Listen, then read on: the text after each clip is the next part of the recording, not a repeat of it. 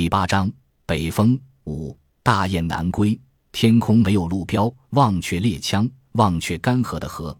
从严友道屋里出来，杨一凡沿公路走了一段，他不急着回屋，反正也睡不着，躺着更煎熬。他常在夜里游走，黑暗令人放松，纵然脸色异常，也没人窥得见。养蜂女的死令杨一凡自责了很久，仿佛那是他一手造成的。听到消息时，他如遭雷击，他难以相信，特意跑去看了。葵花仍然盛开，他睡了十多次田觉的帐篷已是焦黑一片。养蜂女被烧得辨不出模样了。沿有到河县公安局的人忙着查看现场，寻找可能的线索，没有注意到站在外围脸色惨白的杨一凡。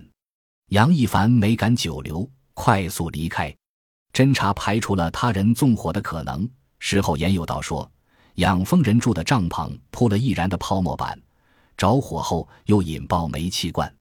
严有道与刑侦队的刑警推测一致，附近有几个养蜂人都是浙江的，彼此并不熟悉，只知他们的邻居是云南人，其他一概不清楚。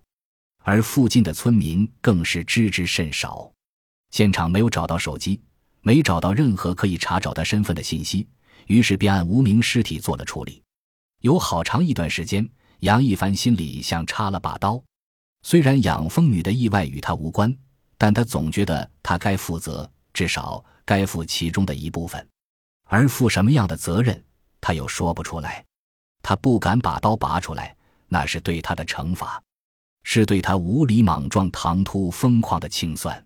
两年时间，刀子始终在，他仍没有能力，也没有勇气拔出来，只是不在锋利。他虽不能彻底忘却，却渐渐忽视了刀的存在。但怪异的让他摸不着头脑的信息跳闪出来：那把柔软、残破与身体化为一体的刀突然锋芒闪射，令他万分惊恐。上床前，他看看表，差五分一点，得马上闭上眼，要不这一夜就废掉了。他没给自己下命令，不过是下意识的念头。命令，哪怕是自命。也令他焦躁，任何情绪的波动都影响、阻碍他入眠，而睡不着会越发的焦躁。度过一个又一个笼中蒸煮的漫漫长夜后，他学乖了，不强求，不号令，能否入睡，睡长睡短，完全交给时间和上天。说好听点是顺其自然，说难听点是破罐子破摔。但破摔有破摔的好处，不抱奢望，反而能进入梦乡了。有时下意识的念头也捣乱，让他紧迫而不安。今天就是这样，眼皮合上了，心却惶然，如被追逐的猎物。不得已，杨一凡翻身坐起，再次拨那个电话，仍然处于关机状态。他又看了看那条短信，仍是一头雾水。谁是蜂王？何以复活？和他又有什么关系？枯白的灯光下，他双眉紧皱。像挂了把生锈的大锁，再次躺下。杨一凡没看表，只是躺着而已。时针如何行走，与他没有任何关系。他已被逐出时间，白昼与黑夜与他没有任何意义。他还有什么可担心和记挂的？清早，杨一凡被拍门声惊醒，想来他是睡着了。接着听到男人的呵斥和女人的辩解，斥责声音不高，没有底气似的。辩解正好相反，嗓门大，怨气足。男人是小刘，女生他听出来了，是算盘挖的林月莲。算盘挖两大难，其一是出村的路，其二便是这个林月莲。路去年总算修了，而林月莲的问题却是解决一桩又来一桩，没完没了，无穷无尽。也不是什么大问题，不过是宅基地被占，电工断了他的电，甚至母猪配种的问题。他不找村干部，直接找镇政府，而且只找镇长。为此，杨一凡多次训斥算盘洼的村主任。村主任满腹委屈，他不能拴他的腿，也不能派人看守。杨一凡虽然烦他，但没发过火，都尽可能的化解。去年冬天，林月莲向杨一凡告状，他的公公骚扰他。杨一凡说这事不归他管，让他找派出所。但林月莲认定了他。他不管他，就在门口守着，还拦了一次县长的车。杨一凡派小刘调查过，林月莲的公公六十出头，老实木讷，借十个胆子也不敢招惹他。林月莲所言子虚乌有，纯属诬告。而林月莲的公公知道儿媳告他，也并不生气，他就那样，不折腾就烦，我不和他计较。小刘转述。林月莲公公这番话让杨一凡打消了让严有道出面的念头。他忽然觉得林月莲是病人，是和他一模一样的病人，不过是症状不同而已。其实他心里很难受的。他想，竟暗暗生出一点点怜惜与同情。当然，他不敢把自己的想法说出来，那会被当作疯子。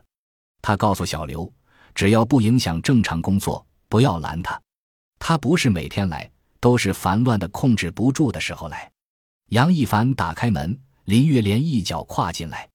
小刘玉拽他，他说：“你甭拉，我这衣服值几千呢。”杨一凡示意小刘，小刘退出去。林月莲径直坐到椅子上，阎王好见，小鬼难缠。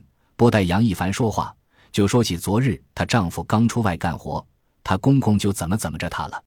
杨一凡刮胡、刷牙、洗脸。他自顾自播报，没什么新鲜的。杨一凡耳朵磨出几层茧子了。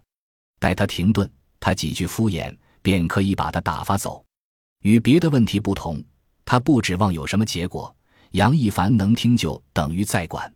既然他管，他也不会赖着不走。杨一凡是想如以往一样听他告发完毕的，但那个早上他突然不耐烦了。他本就焦躁烦乱，如熊熊烈火。而这个女人竟然还往烈火上泼油，你想怎样？把你公公抓起来关进监狱？杨一凡语气冰冷。林月莲猝不及防，突然结舌。杨一凡说：“我这就把你公公招来，你们法庭上见。不过，坐牢的可不一定是他。”林月莲猛然立起，椅子被带倒。杨镇长，你不管了？杨一凡硬邦邦的。你让我怎么管？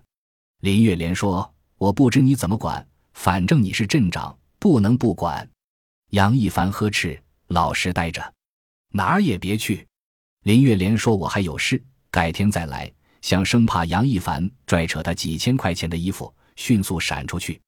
杨一凡盯着空荡的门，不知他治愈了他，还是加重了他的病症。谁见了他都烦。其实他挺可怜的，他想。那么。作为镇长，他该不该听他有板有眼的胡言乱语呢？也许不该驱逐他，但他并不后悔。我没工夫听他絮叨，我有更重要的事要办。本集播放完毕，感谢您的收听，喜欢请订阅加关注，主页有更多精彩内容。